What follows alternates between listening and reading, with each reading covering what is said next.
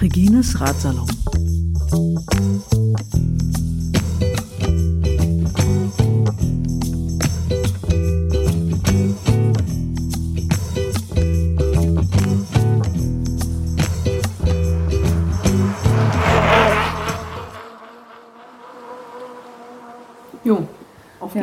Hi Conny, ich grüße dich. Hallo Regine. Du bist äh, heute mit dem Fahrrad in den Radsalon gefahren. Stilecht. Ja, na klar, hier bis hoch in den vierten Stock. Ja, und am Alexanderplatz war Bombendrohung. Ja, ich glaube, erzählt. aber ich war, bin mir nicht sicher. Jedenfalls war alles abgesperrt. Alles Also abgesperrt. Ja. ich, ich bin zu spät gekommen. Aber schon ein bisschen kalt, ne? No? Oh, fürchterlich kalt. Ja. Genau. Ja. Aber hast, hast ja lecker Teechen bekommen. Ja, du hast mich Kannst versorgt. schön, schön aufwärmen. Ja, Genau. Falls zwischendurch mal meine Zähne klappern. Wisst ihr, woran es liegt? Ja, ähm, soll mal ihre Heizung hochdrehen. nee, dann ist die Gastherme so laut. Das hört man dann in der Aufnahme. Ja, ähm, wir machen heute die fünfte Folge von Regines Radsalon und ich habe ja auch schon Feedback bekommen auf die letzten Sendungen, unter anderem, äh, was mich enorm gefreut hat, von der Caroline Friesel, die das äh, Ciclista Ja. Net Radblog macht. Die hat getwittert, sie hat alle Folgen auf einmal durchgehört. Das finde ich ja ziemlich verrückt, um ehrlich zu sein. Äh, fand es aber gut und hat es empfohlen. Also viel, vielen Dank, Caroline, und äh, wir geben uns Mühe, weiter die Sache möglichst unterhaltsam zu betreiben. Ja. Jetzt müssen wir natürlich warten, bis Caroline wieder irgendwie zehn Folgen hat, die sie hintereinander anhören kann. Ja, Hm. wahrscheinlich, ja. Nee, aber ich glaube, die hat jetzt Blut geleckt. Ja, okay. Ja, das kann natürlich Ja, und ich habe jetzt auch einen Abonnieren-Button eingebaut. Also jetzt kann Mhm. man das auch richtig mit den ganzen, ne, hier auf iTunes und den, diesen ganzen Podcast-Tools kann man jetzt sich das auch äh, alles ziehen. Muss man nicht extra da auf die Webseite gucken, ob schon wieder was Neues gibt. Ähm, und dann kam noch als Feedback, ähm, ist zu lang. Also, Na, du redest zu viel. ja, ja. Das habe ich dir ja schon mal gesagt. Wenn du mir eine Frage stellst, dauert das Minuten, Regine. Minuten. Ja. Ja. Okay, also je, jedenfalls habe ich, habe ich mir jetzt was überlegt. Das gibt ja bei so Blogposts. Ich rede ja nicht so viel. Nee, aber du unterbrichst mich, das dauert dann halt auch alles länger. Ja, das stimmt. Ja, du machst das gut, Conny. Jedenfalls gibt es ja bei so, so Artikeln und Blogposts gibt es ja so eine Abkürzung, TLDR, Too Long Didn't Read. Und ich dachte, man könnte ja bei einem Podcast jetzt auch mal ein TLDL, Too Long Didn't Listen, einführen. Und deswegen ähm, gibt es jetzt, so, sofern es möglich ist, also bei Biertrinken geht das nicht, weil da ist ja, geht's ja um das Biertrinken. Ne? Aber so- sofern Themen da sind, gibt es also einen Instant-Radsalon am Anfang. Den äh, möchte ich gerne einführen mit einer Fahrradklingel. Die wird dann am Anfang ert ertönen und auch danach.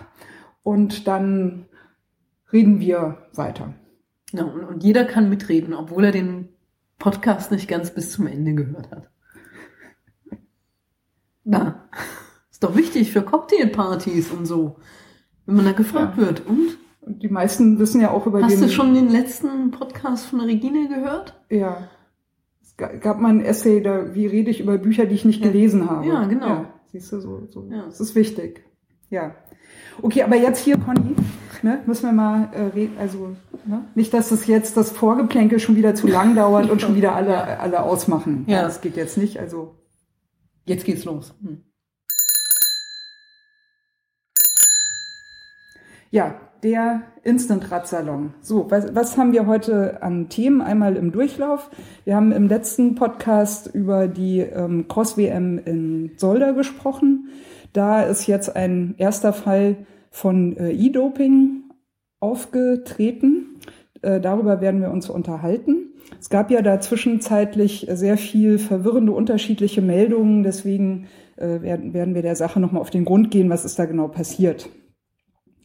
Ähm, dann haben wir auch gut passend zum letzten Podcast einen neuen Angriff auf den Stundenweltrekord.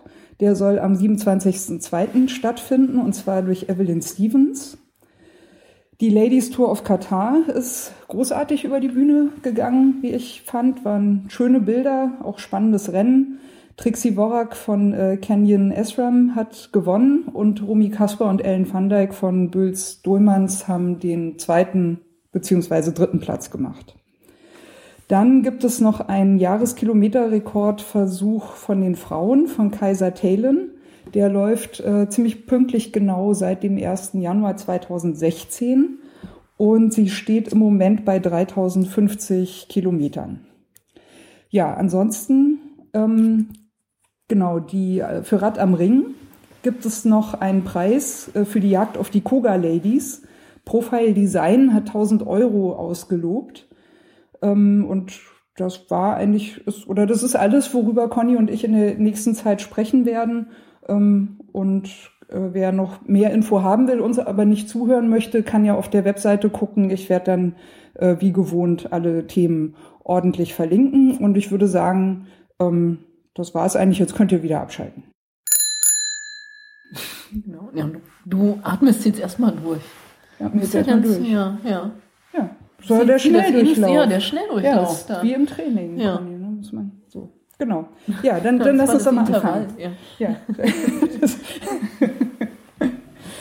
ähm, genau, unser erster Punkt. Ähm, der, der erste bewiesene Fall von Ja, E-Doping in. Solda. So, das Was war jetzt denn? nicht so abgesprochen. Wir wollten erstmal über das Sportliche sprechen. Sportliche. Ja, das Sportliche bei der Cross-WM. Ach, das gab's auch noch. Ja, es gab nämlich Also noch für mich Rennen gibt's da nur E-Doping. Ja, Ja, ja, und, und gedacht. Femke van den Driesche ist ein verbrannter Name. Ja, Ja.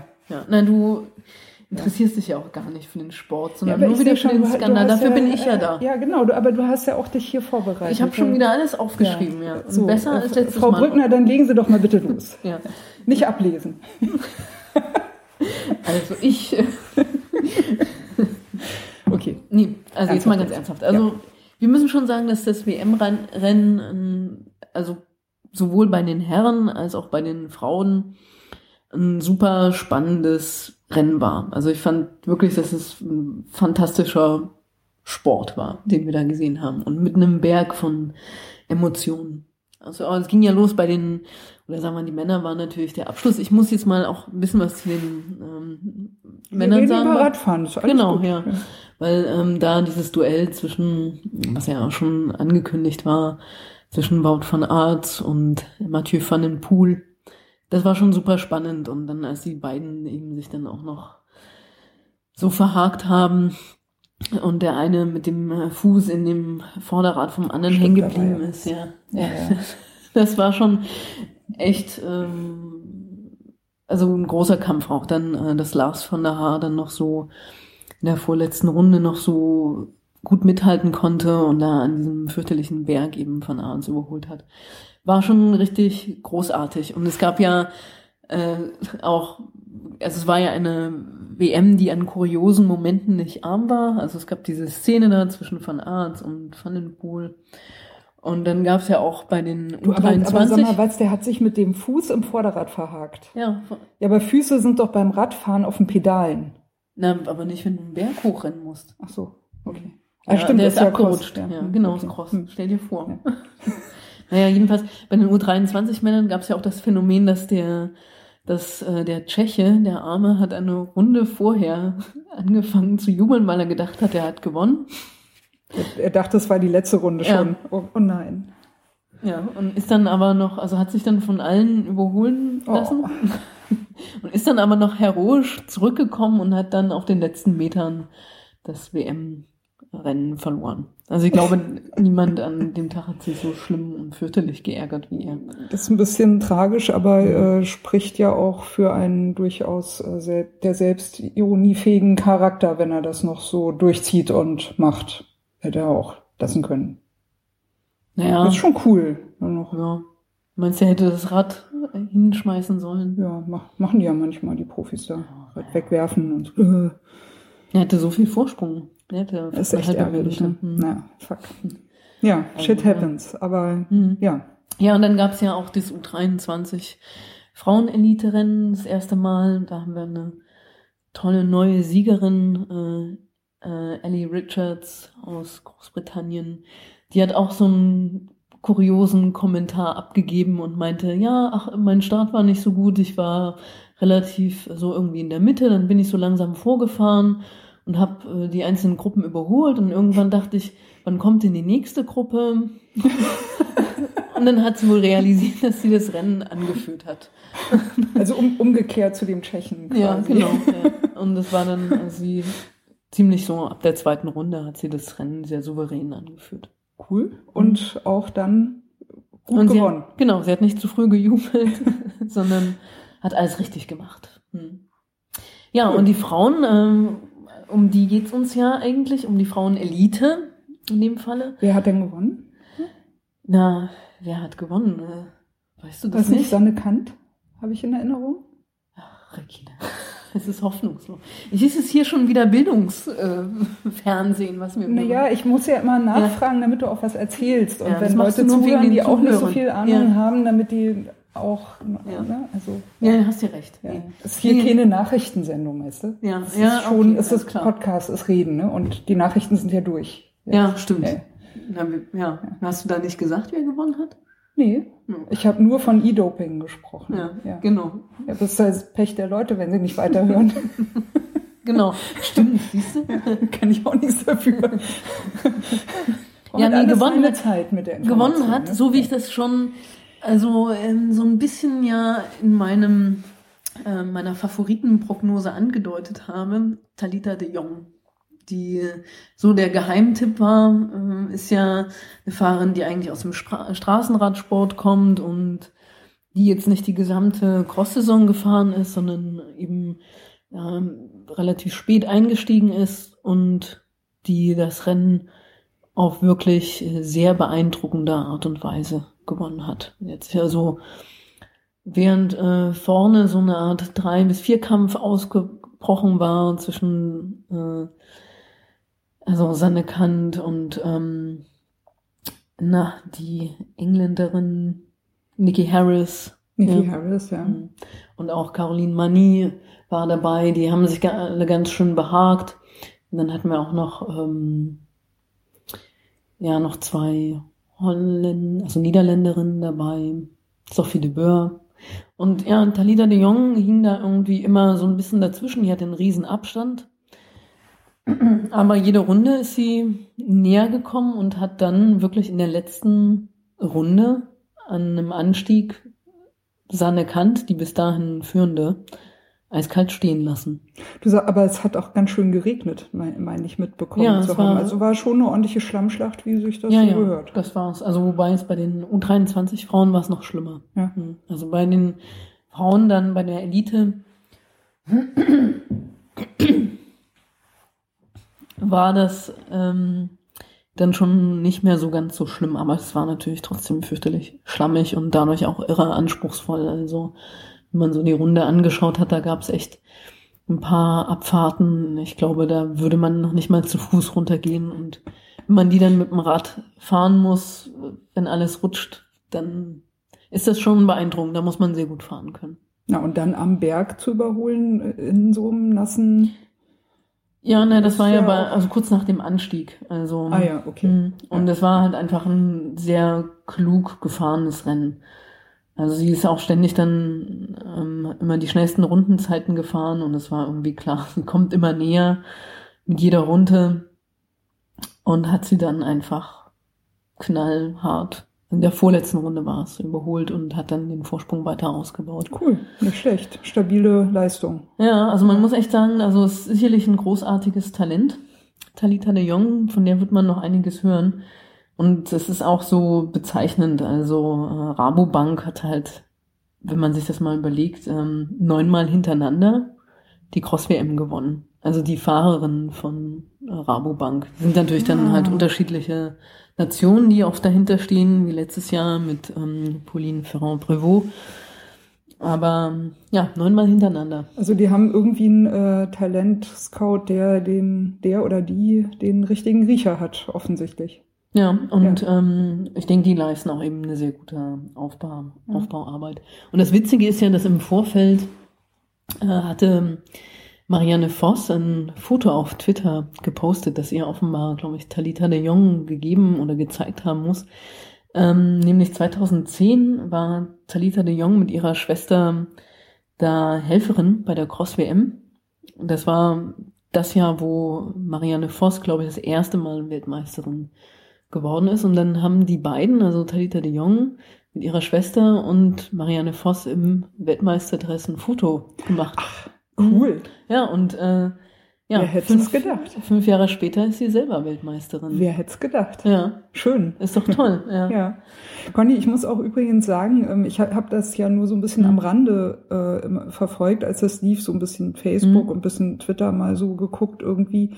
Aber ich habe ich hab gedacht, ach sieh an, dann sind äh, zuverlässig alle Namen gefallen, die, die wir auch ja. erwähnt hatten. Und da dachte ich, ja, also äh, hast mich gut informiert. Da bin ich, ja, das, das freut mich außerordentlich. Ja, hast, und hast ja eben auch schon gesagt, ne? Also die ganzen Namen sind da auf jeden Fall nochmal zuverlässig ja, aufgetaucht. Es war ja, ja, auch, es ist, wenn man so die Cross-Saison verfolgt, ist es nicht schwer zu sagen, wer jetzt nun zu dem großen Favoritenkreis gehört und wer nicht. Das ist einfach so. Ja, aber wenn nicht, dann sollte man halt Reginus Radsalon hören. Genau, da ja. weiß man dann auch Bescheid. Mit Cornelia Brückner. Mhm, ja. Richtig.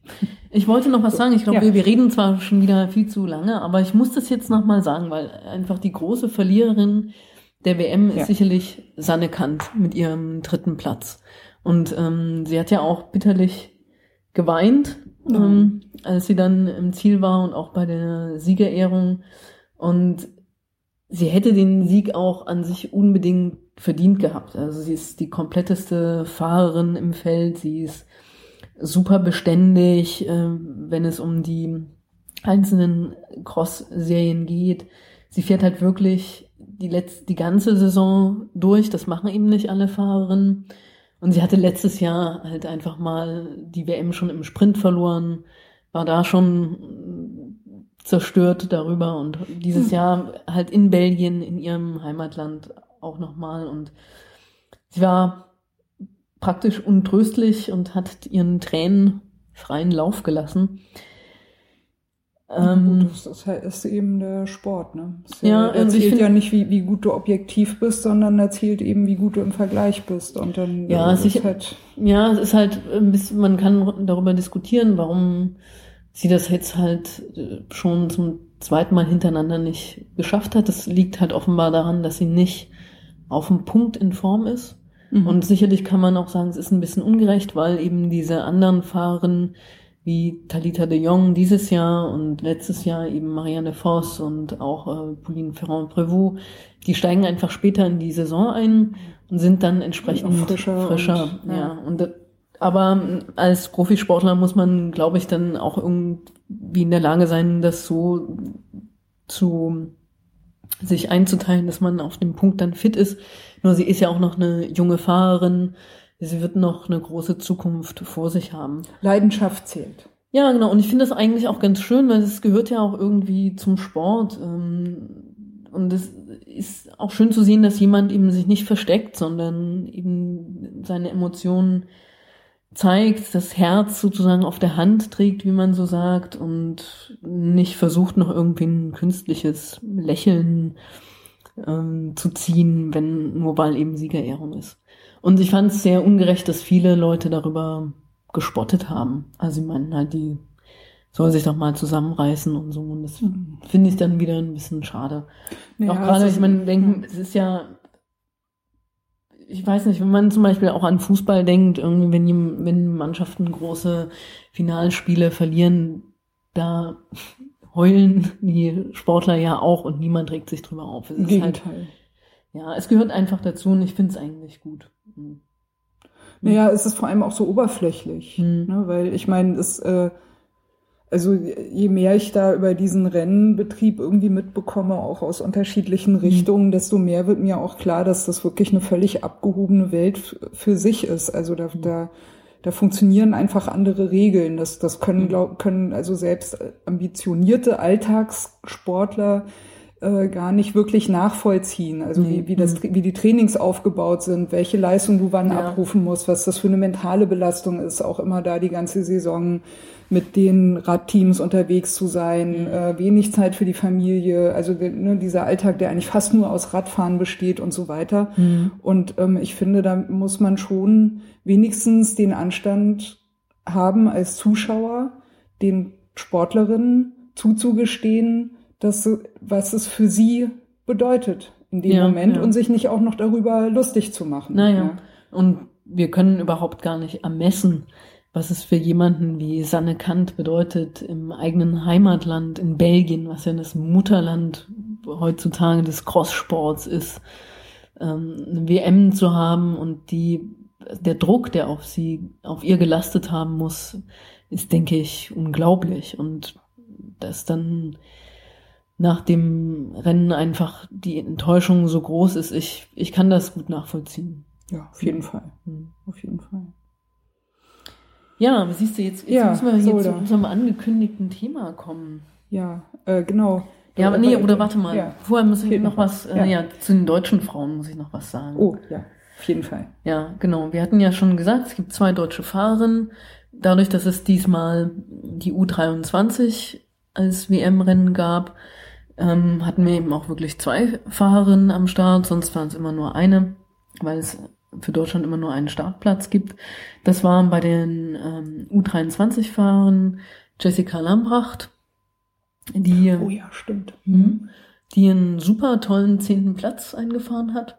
Also habe ich mich total ähm, Das gut war- gefre äh, gefreut. War, war die äh, junge Fahrerin noch? Mhm. Äh, Anfang 20, glaube ich, habe Genau, ich in Erinnerung. die, die, die hier in Berlin beim Radkreuz arbeitet. Genau, ja, genau. Ja, Also Glückwunsch, die- ja. Jessica, Mhm. auf jeden Fall. Mhm. Und Elisabeth Brandau ist bei dem Eliterennen 15. geworden, was auch also richtig gut ist. Sie ist ja auch von sehr weit hinten gestartet und hat sich echt Runde um Runde nach vorne gekämpft und ich finde, beide sollten einfach mehr Unterstützung unterhalten, äh, erhalten, weil es sind zwei tolle Kämpferinnen, die mit ihren Plätzen 15 und 10 ein total gutes Ergebnis eingefahren haben. Ja, Hm. ja, die, äh, da Mhm. kann ich mich äh, erinnern. Die, an dem Tag sind die bei mir auch aufgetaucht. Hm. Mhm. Hm. Ja, Mensch, also das war ja schon ein äh, lohnenswertes Spektakel.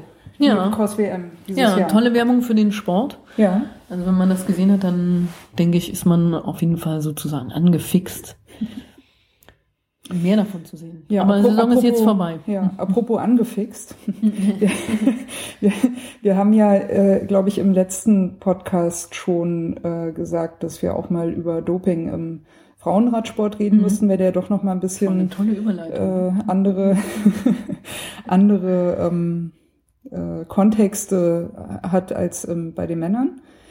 Ähm, und das eben halt auch nicht nur beim körperlichen Doping, sondern auch beim sogenannten E-Doping oder mechanisches Doping heißt es, äh, glaube ich, auch. Mhm. Motordoping. Motor, Motordoping, Mhm. genau. Ähm, kann man sich, glaube ich, aufgrund der technischen Entwicklung denken, dass das ein relativ junges Phänomen ist. Wir haben ja äh, in den letzten Jahren äh, große Kampagnen für E-Mobility äh, gehabt, für die die E-Bikes und so weiter. Und jetzt überlegt man ja plötzlich auch im Rahmen von smarten Städten, dass äh, man ja jetzt doch bessere Radwege Mhm. braucht, damit die E-Bikes da auch fahren können, ne? weil vorher gab es ja quasi keine Radfahrer, aber jetzt für die E-Bikes muss man auf jeden Fall was machen. Ja, aber äh, zusammen damit, mit dieser großen Verbreitung, kann man sich natürlich auch denken, dass die, die Technik, die dem zugrunde liegt, mittlerweile sehr, sehr ausgefeilt äh, ist. Und ja, folglich, äh, meine Technik am Fahrrad wird eingesetzt. Wir haben mittlerweile einsatzfähige Schaltungen ohne, äh, ohne Draht. Ja. Das ist auch technisch. Das ist auch, ist auch E-Doping. Mhm. Weiß man ja auch nicht, wie, wie, also was da in die, vielleicht zwar was eingebaut. Nein. Naja, es gab ja schon eine ganze Weile lang. ja, ich- muss jetzt eingreifen. Ja, ja. Mal Ähm, diese Fälle, die diskutiert worden sind, das ging ja Cancellara, los mit ja. Fabian Cancellara, genau, vor zwei, zweieinhalb Jahren. Tour de France war es. Nee, bei den, äh, bei Tour de, bei der Tour äh, Flandern Tour. Flandern-Tour. Flandern-Rundfahrt und Paris-Roubaix. Und dann zog sich das ja weiter, dann gab es dieses berüchtigte Video von Ryder Heisedahl, wie er da stürzt und sein Rad sich weiter dreht. Also Spekulation gab es schon vorher. Es gab Man aber noch aber nicht nachweisen. Genau, es gab keinen Nachweis und jetzt haben wir das erste Mal ein nachgewiesenes und bewiesenes Motordoping bei einer U23-Fahrerin Femke van den Drieche. 19 Jahre ist die kleine alt, ähm, belgische Meisterin. Und ihr Fahrrad hat man, mh, also hat die UCI eben gefunden und ähm, dann sofort eben die Konsequenzen gezogen. Wobei man eben sagen muss, es wurde ja äh, auch eine Weile spekuliert darüber, wie die ähm, Kontrolleure das gefunden haben. Es gab kein Gerät, was im Einsatz war, sondern es gab Hinweise. Es gab Hinweise, dass dieses Fahrrad in, in den Pits, also das ist die Wechselzone beim Crossfahren, stand und dann ähm, sind die Kontrolleure dorthin gekommen und haben das Rad halt Aber, gleich aus dem Verkehr gezogen. aber das war doch irgendwie eh, finde ich, eine ziemlich ungereimte Geschichte, weil ich, also soweit ich mich erinnern kann, ist sie ja sowieso verfrüht ausgestiegen. Hm. also hat quasi aufgegeben und zumindest in der ersten Berichterstattung, also die hat, da hat, da gab es ja auch wilde Spekulationen. Ne? Das hat sich ja in der, Ja. in der ersten Zeit, in den ersten Tagen gedreht und gewendet und ich glaube erst so langsam hat man da irgendwie ein komplettes Bild bekommen. Ja, es war natürlich ein, ein Schock erstmal ähm, und es lässt einen irgendwie auch sprach- und ratlos zurück. Ich meine, es ist eine 19-jährige Fahrerin. Wie soll eine 19-jährige das alleine machen? Also da braucht's ja auch ähm, entsprechend ähm, Hintergrundteam dabei, dabei. Also es müssen Mechaniker sein, die davon wissen und auch ähm, also Leute, die ja das eingebaut haben. Also das macht den Fall so ein bisschen sehr suspekt, muss man Und, sagen. und sie hat das Fahrrad ja auch nicht gefahren. Also sie ist, glaube ich, Ja, sie äh, hat's ist wegen Erschöpfung ausgestiegen, aber Ja. auch weil irgendwas mit ihrem Fahrrad auch, glaube ich, war. ja, das habe ich auch nicht so Ja. ganz mitbekommen. Sie ist, Also äh, sie sie hätte- das Rennen lief nicht gut für Ja. sie von Also, vornherein, von vornherein. Und sie Aber hat, umso, umso logischer wäre es doch gewesen, dass sie dann das gedopte Fahrrad nimmt. naja, man muss sagen, also wie das Fahrrad nun direkt dahin kam. Und das ist mir auch nicht klar, vor allen Dingen, weil es ein, es ist ein Kurs, wo ihr das Fahrrad definitiv auch nichts gebracht hätte. Der, Hm. Dafür waren die Anstiege zu kurz und zu steil. Gut, vielleicht auf den geraden Steck Strecken hätte sie es einsetzen können. Aber ja, was da an dem Renntag genau passiert ist, das wird sich vielleicht nie wirklich vollständig aufklären.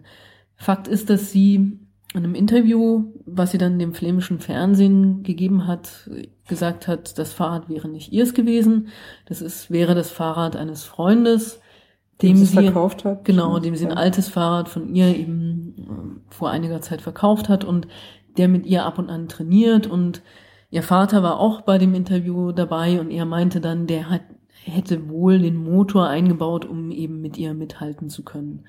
Aber das ist natürlich alles, naja, eine ziemlich zwielichtige Geschichte, weil Ja, du kannst nicht einfach irgendwie ein Fahrrad dort abstellen in dieser Wechselzone. Das ist äh, super kontrolliert, da kommt nicht irgendwer rein, man braucht spezielle Ausweise, es sind nur die Mechaniker, die dazu ko- Zugang haben und dass da irgendein Mechaniker, irgendein, das hat sie dann erzählt vom das Fahrrad lehnte da halt von dem Freund irgendwie an dem äh, Team-Truck und dann hat ein Mechaniker das geschnappt, weil er dachte, das wäre ihrs und hätte das in die, in Das die war ja auch mal ihrs, gestellt. aber jetzt ja, nicht mehr. Ja, aber Ja. das ist alles irgendwie doch ähm, ein bisschen fadenscheinig. Muss man am Ende sagen, ich war auch erst äh, sehr skeptisch, dann habe ich mich eine Weile mit dem Fall beschäftigt und auch viel dazu gelesen. Es gab einige sehr gute Artikel, auch von Marijn de Vries, die früher Profifahrerin war, und ähm, von Sarah Connolly, die auch ähm, ganz viel mit dem Thema Frauenradsport zu tun hat und da auch viel schreibt, viel publiziert, die Rennen mitverfolgt. Und dann kam eben auch noch so, naja, wie soll man sagen, Andeutungen aus dem Profi-Peloton selber. Da ging es in erster Linie um ein Rennen, ähm, den sogenannten Koppenberg Cross. Da ist es halt so, dass der Koppenberg Cross ist so ein Rennen, da gibt es einen langen Anstieg und gerade bei diesen langen, nicht ganz so steilen Anstiegen sind halt äh, so Motoren im Rad ganz effektiv. Da kann man sie am effektivsten einsetzen. Und bei diesem Crossrennen sieht man, das gibt's auch auf äh, YouTube ein Video, wie sie, die den Driesche, vor dem Frauen-Elite-Peloton halt vorne wegfährt mit mehreren Sekunden Vorsprung. Man sieht es auch an den Rundenzeiten. Sie ist immer also 10, 15 Sekunden schneller als die schnellste Profi-Frauen. Und wir reden hier von den, von den Elite-Frauen, ja, nicht von mhm. den U23-Fahrern. Und sie war irgendwie 10 Sekunden langsamer als Sven Nys. Und bei den Männern auf der gleichen Strecke. Und wenn man das sieht, dann muss ich ehrlich sagen, hey, also das sieht nicht so regelkonform aus. Und wenn man die Geschichte der Familie recherchiert, wird einem dann auch noch das eine oder andere klar. Es Ui, du so, hast ja echt Hausaufgaben gemacht. Ja, habe ich, ich natürlich. Bin, ja. beeindruckt. Ja. ja, also ihr Bruder ist ähm, ein, naja, gesperrter, äh, wegen Doping gesperrter ehemaliger oder auch aktueller Profifahrer und es scheint also Epo-Doping war das bei ihm. Es scheint so, dass halt eben von Seiten der Familie, insbesondere von dem Vater, enorm viel Druck ausgeht und das, es wäre nicht unmöglich, dass der Vater dahinter steht. Hm. Ja, und das ist natürlich. Der vielleicht darauf da ein Auge drauf hatte, dass dieses Fahrrad ja, da reinkam und. Ja, und, und natürlich, also ich glaube, es ist ziemlich klar, für mich zumindest, dass sie das dass ihr das nicht irgendwie passiert ist, dass ihr da niemand irgendein Fahrrad untergejubelt hat oder so. Sie wusste, dass sie da mit einem ähm, motorisierten Rad unterwegs ist oder dass sie das zur Verfügung gehabt hat. Aber die andere Seite ist eben echt, wer hat sie dabei unterstützt? Also wer hat sie überhaupt ähm, da hingetrieben, das mitzumachen? Das sind so, glaube ich, die wichtigeren mhm. Fragen, die man sich da ähm, stellen muss. Ich meine, wir wissen alle, wenn wir uns dran erinnern, wie wir mit 19 waren und ich meine, sie ist eine Profifahrerin, auf der viel Druck auch lastet, ne? wenn sie irgendwie 19-jährig da schon belgische Meisterin gewesen ist. Dann ähm, kommt man einfach in Abhängigkeitsverhältnisse hinein. Das ist der Trainer, der ähm, einem sagt, was man machen soll oder auch nicht. Der hat ja dann oder vielleicht auch plötzlich dann, was zu verlieren, genau. beziehungsweise was zu gewinnen. Ja. Und, ja. und jeder kennt die, die Väter, die irgendwie am Straßenrand stehen und ähm, ihre Kinder also fanatisch anfeuern und, und ihnen Ratschläge geben. Man kennt das aus dem Fußball und ich glaube nicht, dass das in, in Belgien beim Thema Radcross viel anders ist. Mhm. Also es ist, glaube ich, einfach eine, eine, eine sehr tragische persönliche Geschichte, weil sie wird auf ewig mit diesem Vorfall assoziiert sein. Der erste nachgewiesene Fall ja, auch, das, sie äh, kann da kommst auch, du nicht mehr raus. Nee, ja. also und sie wird auch nicht wieder Cross fahren können und ja. das auf dem persönlichen Niveau, was das für sie existenziell bedeutet, das kann man, glaube ich, noch gar nicht ermessen und ich glaube, ihr selber ist das wahrscheinlich auch noch gar nicht klar. Also das, war, das waren auch so ein bisschen meine Gedanken, mhm. auch in diesem ersten Wirrwarr. Ne? Dann hatte sich mhm. ja der Freund auch gemeldet und sagte, das ist meins. Und der Vater hatte gesagt, ja, das, mhm. ne, das ist ja gar nicht ne, diese ganzen Ablenkungsmanöver.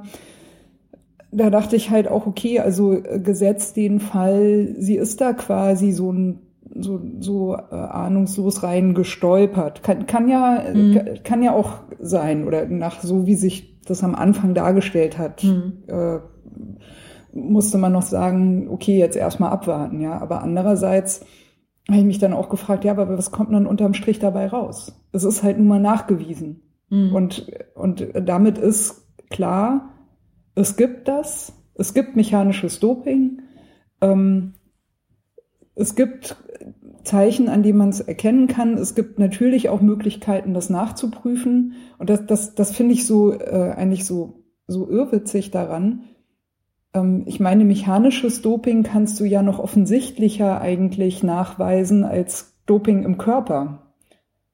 Ja, naja, es gibt ja diese verschiedenen äh, Stories, wie das ähm, auch vielleicht im Profi-Peloton abläuft. Das wird dann halt ein Rad getauscht oder so auf der Strecke und so. Ich weiß mhm. nicht, ob das mit dem Nachweis immer so einfach ist. Was super dubios ist an dem ganzen Fall, ist einfach, dass es an dem Samstag schon rausgekommen ist, ähm, dass sie sich so jemanden als Opfer gesucht haben. Ich meine, es ist das schwächste vorstellbare Opfer von, ähm, also wenn man jetzt in dem Opferdiskurs bleibt, was ist zum Thema. Wenn man jetzt die Dopingagentur wäre oder die naja, CI also, und wollte mal jetzt sagen, es gibt naja, das. Nee, nee, was ich, worauf ich hinaus will, ist, ähm, man kann es auch als sozusagen Warnung interpretieren. Es kann sein, dass sie sie wussten, möglicherweise haben sie einen Tipp bekommen oder was auch immer. Sie haben das Fahrrad von, äh, von den Driesche ähm, rausgenommen, sie disqualifiziert. Es gab eine riesen, eine riesen Geschichte darum und das kann auch sein, um halt eben die Fahrer der Elite-Profis, die ja am nächsten Tag gefahren sind, da ein bisschen vorzuwarnen, sozusagen mhm. zu zeigen, okay, passt mal auf, wir, ähm, wir passen auf, wir haben das auf dem Schirm, es gibt Methoden, das rauszufinden. Denn das hätte nicht sein dürfen. Äh, es hätte eigentlich erst nach dem Sonntag, nach dem Rennen ähm, der Elite-Herren publik werden dürfen, dass es diesen Vorfall gab. Ah, okay. Mhm. Und auch. Warum? Ist da irgendwie. Naja, man, das ist ja dann natürlich, wenn man jetzt äh, herausfindet, dass irgendeiner von den top belgischen Fahrern ähm, Motordoping betreibt, dann ist das natürlich ein riesiger finanzieller Schaden, der dann dahinter steht. Äh, wenn, also die, die Welle, die geschlagen wird, ist einfach ungleich größer. Aber warum darf da, hätte, hätte das zu einem anderen Zeitpunkt rauskommen müssen? Na, damit man nicht diesen Warnungseffekt hat. Ah, jetzt verstehe ich. Okay, ja. alles klar. Ja, ja. Also, sondern man ah, ah, jetzt, jetzt verstehe ich erst ja. die, ja, die, also deine Idee ist, dass es eigentlich besser gewesen wäre, bei den Herren dann auch gleich mal äh, zu checken hm. und das noch unter der Decke zu halten, damit man da auch jemanden erwischen kann. Genau. Ah, jetzt, ja klar, natürlich. Ja, wäre ein bisschen professioneller gewesen. Ne? Ja, und deshalb ist ja. das, das ist so die Sachen, die so ein bisschen dubios ist. Also es ist wie, als ob man ja, so eine Art vielen anderen Sachen, die da dran irgendwie dubios sind. Also naja, ich meine. Ja, aber ja. es scheint so, als ob man sich jemand gesucht hätte, bei dem das halt keine weitreichenden Folgen hat. Wenn man jetzt mal davon absieht, dass natürlich das Leben von der jungen Fahrern absolut zerstört ist und dass sie sich natürlich alle auch auf sie stürzen. Es ist ja auch da, ist völlig absurd davon geredet, lebenslange Sperren ähm, dafür einzuführen. Genauso wie jetzt eben der Sport, also der die Radfirma Villiers will gegen sie klagen, was irgendwie völliger Schwachsinn ist, weil es ähm, ja, wenn ich meine, wir wissen alle, welche Dopingfälle es bei Männern zum Beispiel gab, wo der die Radfirma äh, nie die Fahrer zur Verantwortung gezogen hat. Also das ist alles sehr sehr komisch. Naja, also ähm, mich hat ja auch so ein Kommentar ähm, irritiert. Ich glaube, das war auf Facebook, schrieb irgendjemand, oh Mann, da ging's doch um nichts, U23, das ist mhm. doch nichts irgendwie. Aber, aber ich glaube eben, dass das so auch gar nicht stimmt, weil wir hatten es ja gerade letztens davon, mhm. ja, dieses, ähm, das ist ja eigentlich gerade ein entscheidendes Moment, wo du überlegst, mache ich das mit der Radsport-Profikarriere oder mache ich das nicht? Und da geht es sehr wohl vielleicht schon um viel mehr, als, als man sich jetzt so, so denken könnte irgendwie. Mm, ne? Das Und ist das, das ist halt jetzt erstmal äh, mm. hinüber. Dann natürlich dieser Aspekt, dass der äh, Frauenradsport ja in der Publicity wird ja auch durchaus immer wieder positiv hervorgehoben, dass es da ja eben kein Doping gibt, ne, oder nicht so oder wie auch immer. Also ähm, auch insofern ist das, glaube ich, nochmal belastender vom, vom ganzen Umfeld her, in dem das irgendwie stattfindet. Also Na, das kann ich nicht sagen. Ähm, es ist ja nicht so, dass es keine Frauendopingfälle gegeben hat. Jetzt generell, es gibt sie halt nicht in dem riesigen finanziellen Ausmaß, wie das also bei den Männern der Fall ist, weil einfach nicht so viele Summen im Spiel sind. Naja, aber damit wird ja aber, dann durchaus für die Rennen ja auch geworben. Wird ja dann, ja, die sind, ja. sind vielleicht nicht so schnell, die fahren vielleicht nicht so die langen Etappen und das sind natürlich nicht so die Klassikerrennen, aber ja, dass das Doping sicherlich nicht so systemisch bei den Frauen ist wie bei den Männern, das denke ich liegt klar auf der Hand, weil einfach gutes Doping richtig viel Geld kostet und die Frauen das Geld nicht haben. Ja. Hm. Ja. Aber es schließt natürlich nicht aus, dass es existiert, aber halt auf einem ganz anderen Level. Vielleicht äh, so zum Abschluss von Mhm. diesem äh, Thema würde ich ganz gerne nochmal sagen, also ähm, Motordoping, darunter muss man sich tatsächlich vorstellen, dass quasi im Rahmen, also natürlich möglichst unsichtbar, eben ein Motor eingebaut ist. Ähm, der ist auch ansteuerbar, meistens wohl durch irgendeinen verborgenen äh, Knopf unter der Bremse oben, Mhm. also am Lenker, klar, ne, der Fahrer muss ja auch möglichst, oder Fahrerin muss ja auch möglichst unauffällig das aktivieren können und auch wieder deaktivieren sozusagen. Und äh, was, was man sich davon verspricht, ist eben, dass der, äh, der Motor, der sitzt meistens dann äh, unten, also greift in die, äh, in die Tretgabel rein, also ins Tretlager rein und liefert quasi einen Antrieb von innen. So, das, das ist, glaube ich, so, so die Idee, die dahinter steckt. Gibt noch eine andere Form übrigens, habe ich gelesen, die wahrscheinlich auch viel schwieriger zu entdecken ist, nämlich äh, Motordoping in der Felge. Ja, das habe ich auch schon Ja. gesehen. Und zwar über äh, elektromagnetischen Effekte- elektromagnetische Effekte, sprich das Rad dreht sich halt ein bisschen schneller als als Ja. als man das äh, sonst so kennt. Und ich muss sagen, ich habe irgendwie ein äh, Video gesehen von von einer Firma, die für den Jedermann-Sport jetzt Mhm. damit äh, geworben hat. Und ich musste echt also so ein bisschen äh, laut herauslachen, als sie dann irgendwie davon redeten, ähm, ja, bei uns ist das alles so verbaut, dass das echte Rennrad-Feeling noch erhalten bleibt. Das echte Rennradfeeling Das echte Rennrad-Feeling. ist ja auch richtig. Ja, Auch wenn ja. man einen Motor dabei hatte. Ja, ja, weil man muss ja, wenn man die nächste ähm, RTF fährt, Mhm. ne, muss man ja gut dastehen. So, also ja, das wird äh, sicher auch ähm, lustige Auswirkungen noch haben in, in der näheren Zukunft auf den ähm, jedermann und jede Frau Bereich im Radsport. Ja, aber zum äh, Doping wollten wir ja auch nochmal äh, Genau, da irgendwann extra sprechen. Mhm. Das ist ja auch nochmal so ein relativ großes Feld für sich. Ähm, wir haben noch, wir haben noch Themen, oder? Ja, genau. Stundenweltrekord, war, äh, Regine. Ja, ich, äh, ja, genau. Genau. Ja, aber der ha- hatten wir doch gerade. Ist doch gerade neu aufgestellt worden. Genau. Und Ja, da was gibt's denn jetzt schon wieder. oder Ja, jetzt schon wieder. Es geht gleich Schlag auf Schlag. Am 27. Jahrzehntelang interessiert sich keine Sau für den Frauenstundenweltrekord, ne? Ja. Und jetzt bam, bam, bam. Auf einmal geht's ja. Ja, ähm, 27.02. Richtig. der nächste Versuch. Colorado Springs. Colorado Springs, genau, von Evelyn Stevens. Genau. Ja. Ähm, US, ähm, Rad, also Straßenradsportlerin, ziemlich erfolgreich, hat eine interessante Biografie, weil sie mal eine Weile an der Wall Street gearbeitet hat, Oh. bevor sie festgestellt hat, dass sie das doch mal mit dem Rennradsport auf Pro-Niveau versuchen will. Ja, die wird den in Angriff nehmen auf einer Olympiabahn. Ähm, ja, ist ja bald, ist äh, nix in äh, 15 Tagen. Die, ja. Ja, es ist nicht mehr lange hin. Äh, ich glaube, kurz danach wollten wir noch mal wieder podcasten, vielleicht. Aber wie auch, Mhm. wann auch immer, ähm, das behalten wir auf jeden Fall natürlich im Auge. Genau, wir gucken uns das an, was sie macht. Ähm, wird sie das schaffen oder nicht? Ja, Regine, was sagst du? ich habe kein Gefühl, muss ich ganz ehrlich sagen. Ja, es kam auch ziemlich überraschend. Aber ja, und es gab noch eine Ankündigung, dass noch eine Fahrerin wollte. Na, wahrscheinlich äh, Ellen van Dijk, die, die hatte das ja, mal das kann langsam, sein. aber Ja, ja. Aber ich glaube, vermute, die haben sich irgendwie geeinigt oder dass sie die, die eine jetzt. ich glaube, sie schafft's nicht. Du glaubst, sie schafft's nicht? Boah, du bist ja gemein, Conny. Ja. ja.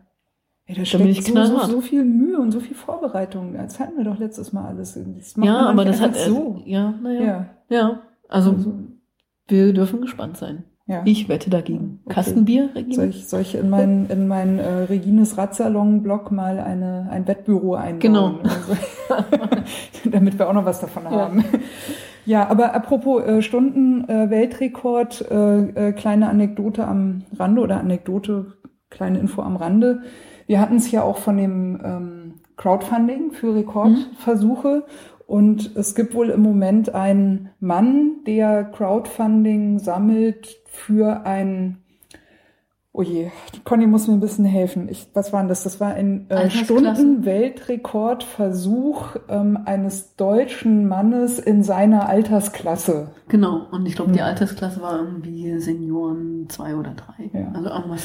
Was ich sehr 40. cool finde. Mhm. Also äh, bin ich, ich bin gespannt, ob er das mhm. Crowdfunding zusammenkriegt. 8000 Euro, hat er gesagt. Ja, aber das, mhm. er hat das begründet ungefähr mit den Posten, die wir ja. letztes Mal auch hatten. Also das Bahnrad, die Dopingkontrollen, die Bahnmiete, die, äh, das, die Offiziellen, die das überwachen und so weiter. Also da, das lag so im, in, in dem, was wir auch so ungefähr besprochen mhm. hatten. Genau. Ja, das wollte ich auf jeden Fall auch noch erwähnt haben. Na, jetzt kommen die, die Jahreskilometer. ja, es stimmt. Noch ein, wir haben noch einen Rekordversuch. Rekorde, Rekorde ja. purzeln hier ohne ja. Ende im Frauenbereich. Hammer.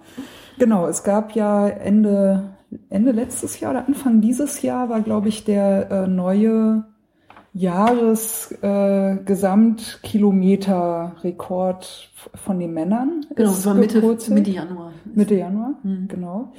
Und Anfang Januar hat jetzt eine Frau einen Angriff gestartet auf die äh, Jahresgesamtkilometer. Ich muss gerade noch mal äh, den Namen nachgucken. Kaiser Teilen. Kaiser Teilen, noch nie mhm. was von ihr.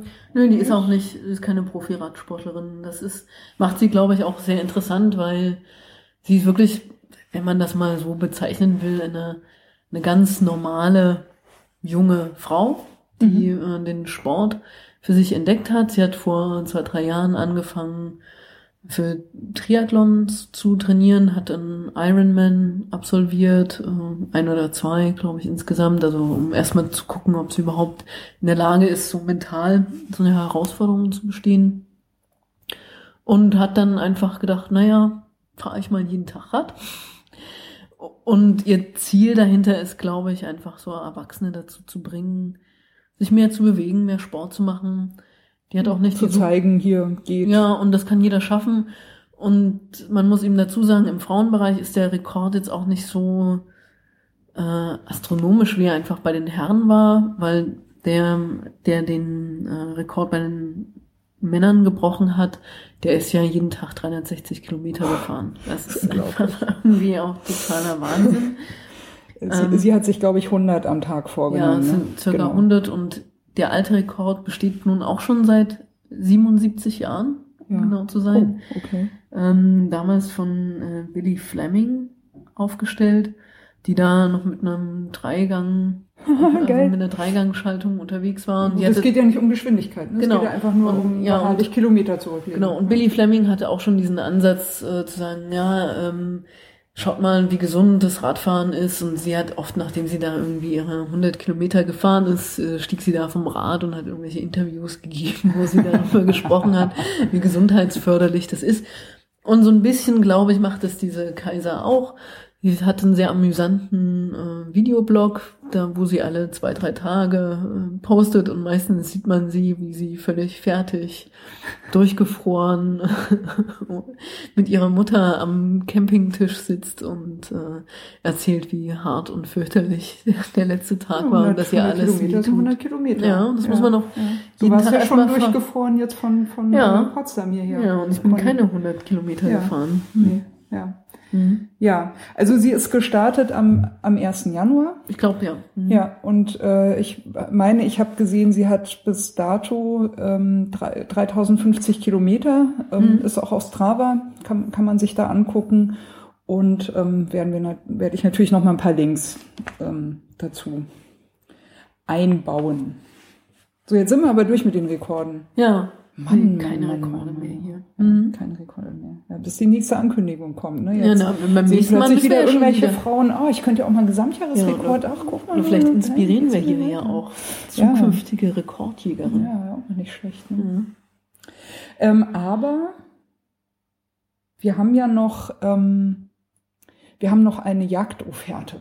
Das passt ja ganz gut zu den Rekorden. Ja. Und zwar äh, gab es jetzt eine Meldung im Challenge-Rad-Magazin Rad am Ring ähm, haben wohl bisher immer die Koga-Ladies dominiert. Ich glaube, dreimal am Stück jetzt gewonnen. Mhm. Und äh, jetzt ist ein Preis ausgelobt. 1000 Euro für das Team, das die Koga Ladies schlägt. Ist ausgelobt von äh, Profile Design. Man darf gespannt sein. Ich war ehrlich gesagt ein bisschen äh, konsterniert über die Berichterstattung darüber, weil irgendwie ähm, es hieß immer nur ja der Preis und diesmal wird's interessant und Leute meldet euch an. So. Aber irgendwie ähm, die Bilder, die dazu waren, waren immer nur Männer. Ich dachte, das ist ein Bild dann auch mal von Mhm. den Koga-Ladies oder mal kurz vorgestellt, wer da eigentlich mitfährt und wer die Fahrerinnen sind und so, ne, nichts. Ja, das Nicht ist vielleicht ein bisschen schade. Andererseits gut, ähm, ist finde ich erstmal schön, dass es das überhaupt gibt. Also dass es so ein Die bisschen kennt auch- man wahrscheinlich einfach. Genau, und ja, die und sind ich ja es mal wieder nicht mitgekriegt. Ja. Aber man muss dazu sagen, das ist ein bisschen ein spezielles Rennen. Es handelt sich da um das 24-Stunden-Rennen. Bei Rad am Ring gibt's ja auch verschiedene Disziplinen, die man fahren kann. Viererteam, glaube ich. Genau, ne? Vierer-Team, Oder- 24-Stunden-Rennen. Und ja, Aber ich, man hätte doch mal ein bisschen berichten können, wenn, wenn die schon Ja. so cool sind.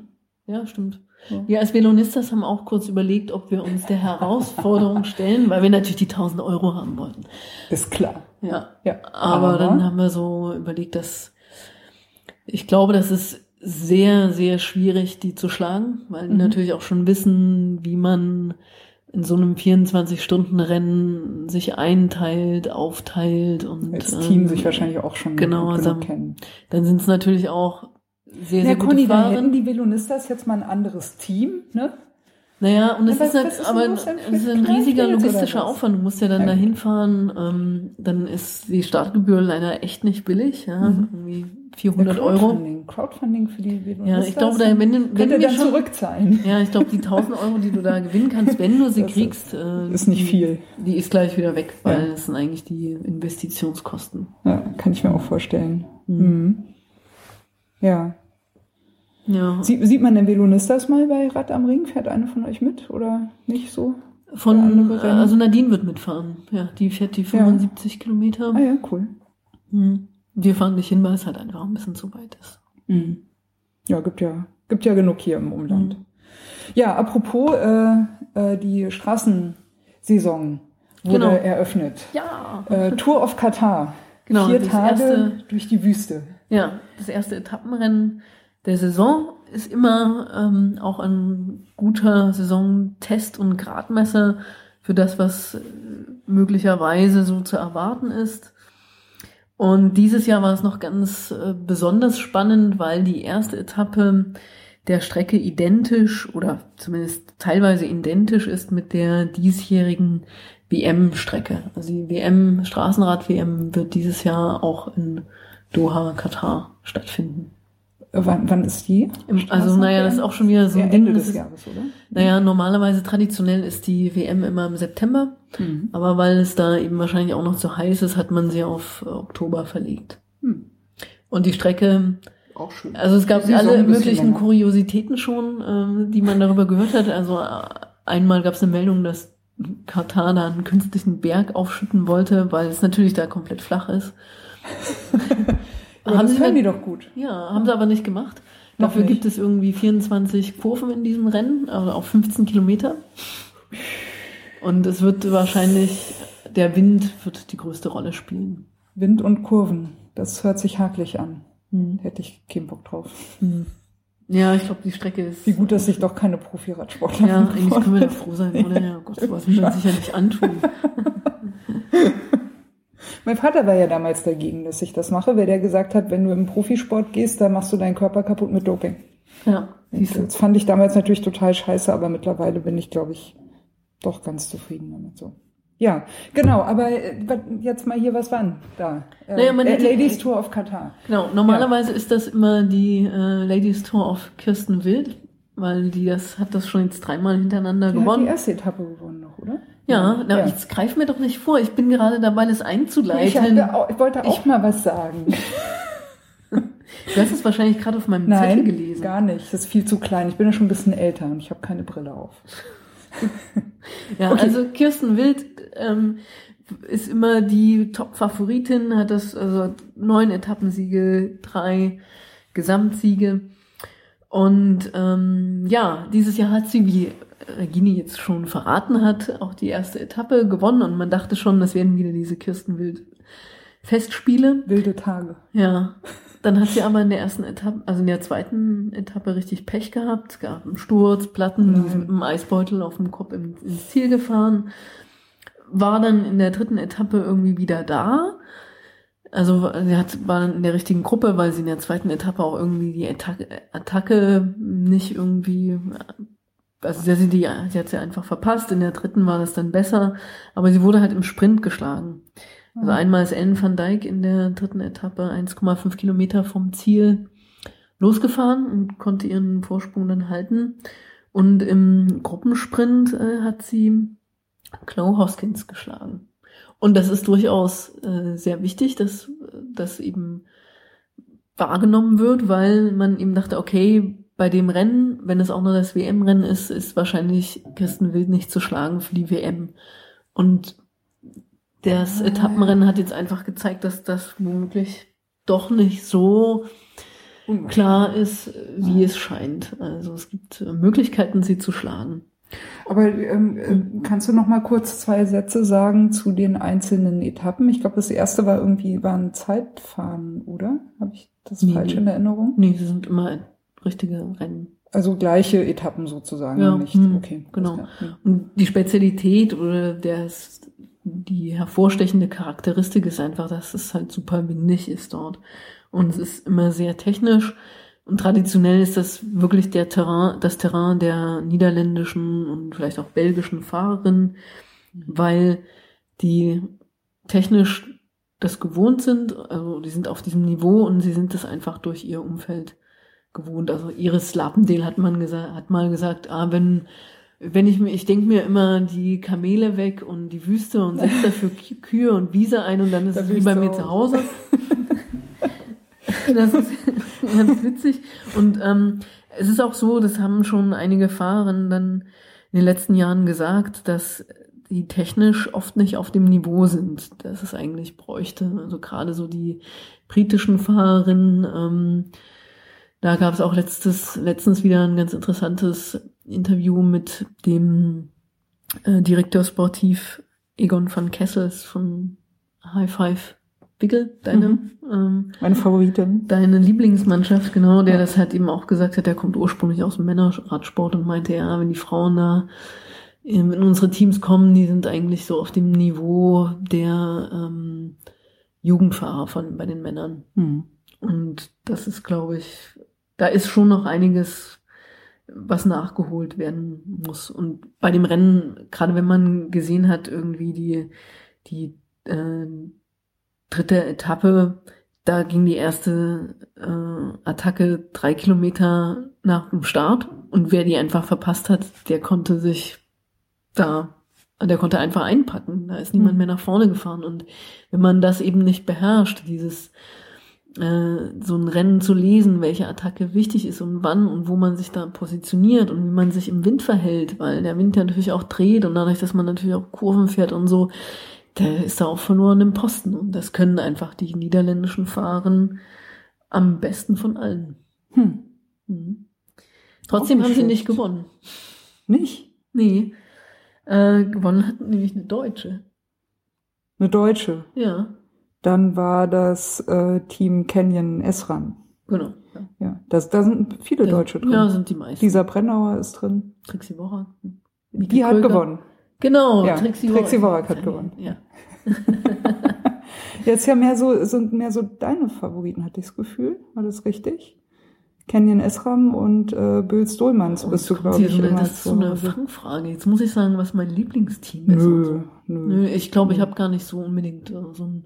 Ich gebe ich geb dir, ich geb dir nachher mal hier so mein, ähm, mein Freundschaftsbuch, da kannst du alles reinschreiben. Deine Okay. Lieblingsfarbe und deine Lieblingsfahrradmarke und dein. Lieblingsteam und Ich so. habe aber Lieblings. und ich halte das dann auch geheim. Also ich erzähle Ja, das dann auch ich niemandem. ja. Ja. Ja, nee, also. Ähm, Mach dann ein Foto davon, stell's auf Twitter. Na, das war sehr interessant, weil die Deutschen nämlich, glaube ich, gewonnen haben, weil sie einfach eine gute Taktik hatten. Also es äh, ist halt immer so dieses Spiel, entweder ne, Technik und äh, so ein Rennen lesen können, auf der anderen Seite die Teamtaktik und da war Kenyon Esram einfach unschlagbar. Die haben das richtig gut gemacht. Die haben sich eh äh, ziemlich aufgebaut. Die waren Also ja schon immer ein Top-Team. Ja. Auch vorher als Special. Ja, aber ich ha- habe das Gefühl, dass äh, äh, äh, Wiggle High Five und Canyon Esram, äh, also so in den letzten Wochen, was da irgendwie so kam an Meldungen, die, äh, die wollen es irgendwie wissen. Habe ich jetzt bei anderen Teams nie, nicht so das Gefühl gehabt, dass zumindest, dass sie es nicht so offensiv betrieben naja, aber haben, auch wenn nicht du als Marketing. Böls Dohlmanns anguckst mit Ellen van Dijk, Evelyn Stevens und äh, so, da, da muss man einfach, die ist die aktuelle Weltmeisterin. Also die sind auch sehr, sehr gut aufgestellt. Ja, aber die treten nicht so aggressiv auf im Moment. Die sind, also zumindest Ja, glaub, in meiner Wahrnehmung nicht. bei die, so- ja, vielleicht, Naja, Ja, mag habe ich ja dich, Conny. Ja, genau. Ja, genau. ja, und ähm, also was diese ganzen Renntaktiken betrifft, da ist echt, also wen das interessiert, der kann echt mal äh, von Wiggle High Five das Video äh, zur dritten Etappe sehen. Da gibt's äh, nach der dritten Etappe so eine Art Teambesprechung und Egon van Kessels dreht durch. Weil er sagt, volles Desaster das Rennen, was habt ihr gemacht? Ja, äh, ihr wart in keiner der entscheidenden Etappen äh, vertreten.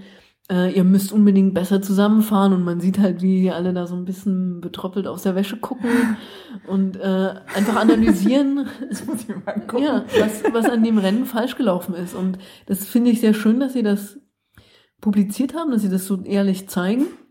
Ja Weil das ist gehört cool. ja schon ein bisschen Mut dazu, Ja. auch zu sagen, okay, wir haben einfach mal einen schlechten Tag und ähm, wir müssen jetzt sehen, wie wir damit klarkommen. Und das Schöne ist ja, dass sie dann äh, unter Beweis gestellt haben, dass sie es doch besser machen können. Die letzte Etappe haben sie, Aber glaube ich, gewonnen. Ja. Mhm. Also Claude Hoskins hat ja auch ähm, Ja. Mhm.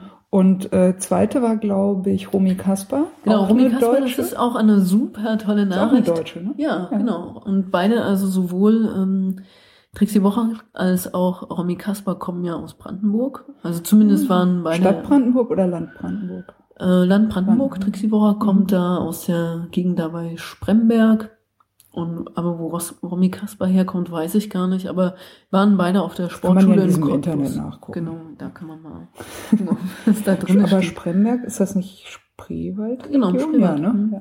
Mhm. Ah, ja. Und ähm, ja, und Romy Schön. Kasper ist normalerweise gar keine Klassementfahrerin. Ja, also Romy Kasper ist eine ganz zuverlässige Superhelferin im Team Bös-Domanns, also für eben Ellen van Dijk zum Beispiel. Oder ähm, Ellen van Dijk war dritte, glaube ich. genau, dritte ja. ist in der Gesamtwertung. Und auch ähm, natürlich für Lissy Armitstead. Übrigens habe ich, glaube ich, vorhin erzählt. Ich habe irgendwie Mist erzählt. Also Lissy Armitstead ist die amtierende Weltmeisterin und sie fährt für Böse-Domanns. Wenn ich Ja. irgendwas vorher schlecht, äh, nicht korrektes erzählt habe, dann äh, möchte ich das hiermit berichtigt haben.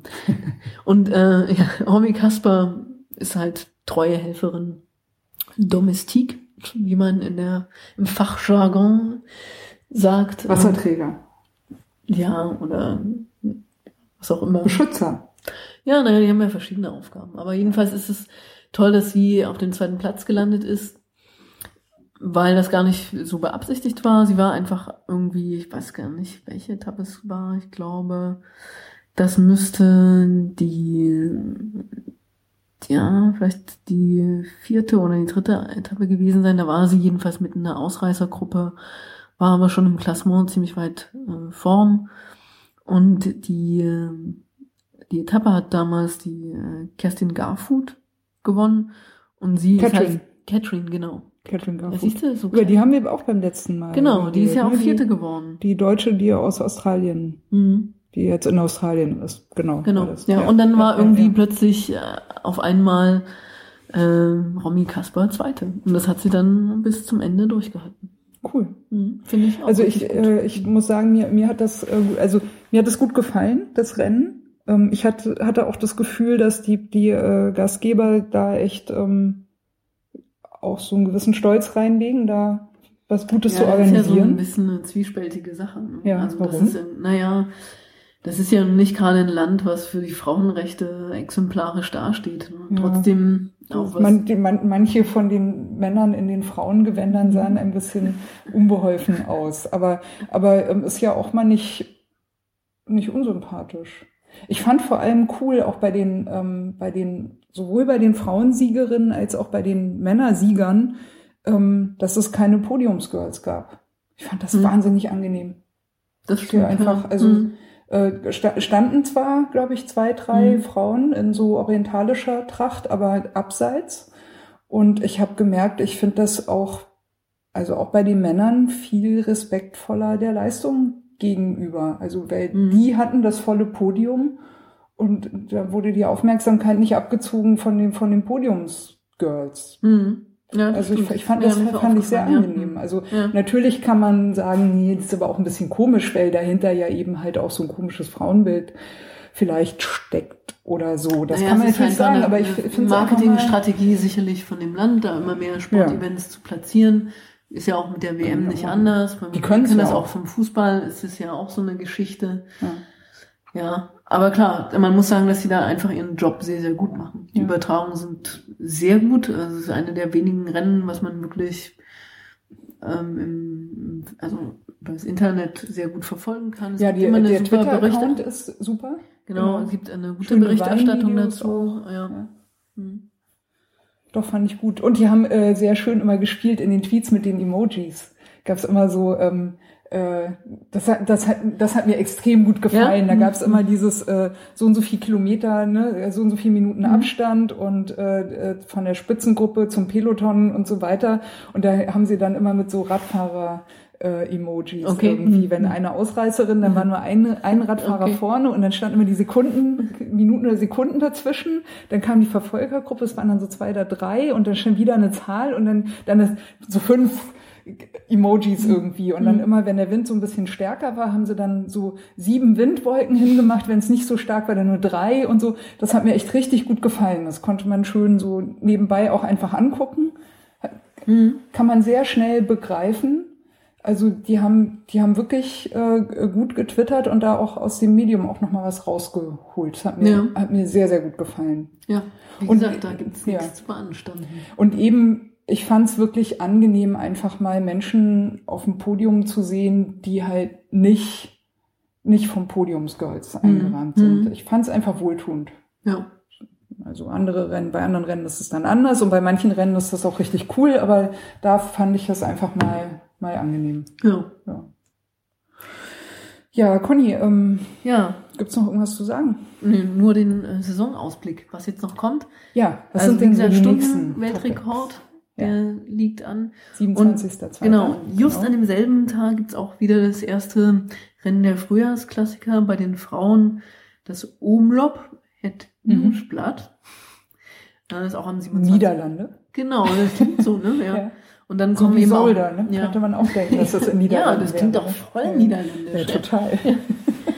Ähm, ja, und dann geht's los mit den Frühjahrsklassikern, sowohl bei den Frauen als auch bei den Herren. Das ist halt alles das Gleiche. Ja, Schlag auf Schlag in die Saison hinein. Jo. Mhm. Ja.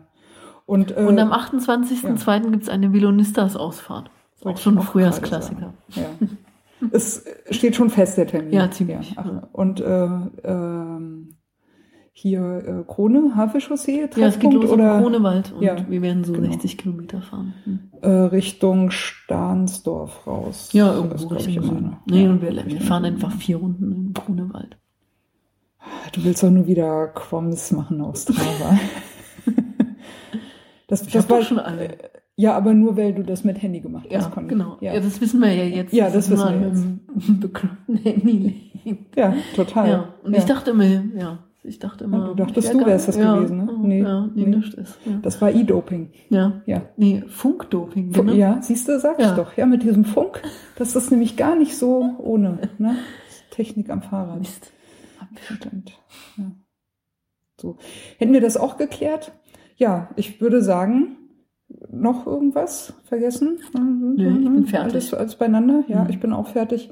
Äh, wir können auch mal wieder Tee trinken. Ja, ich genau, hab, dürfen hab wir ein, jetzt wieder äh, klappern. ja, genau. Ja, komm, lass, lass uns doch mal Tee trinken. Ja. Wir machen uns jetzt mal hier schön. Jetzt dürfen wir ja, ne? Ja, So. Dankeschön. Ja, Conny, gerne. Ist dir denn mittlerweile wieder warm? Ja, ja jetzt mir ja auch noch nach Hause fahren. Ja, genau, ich mach. Ja, genau. Ja, Prost. Prost. Ist echt Tee. Ja, grüner Tee, ne? kein Bier. Ja, jetzt ist er schon ein bisschen braun, ja. Ja.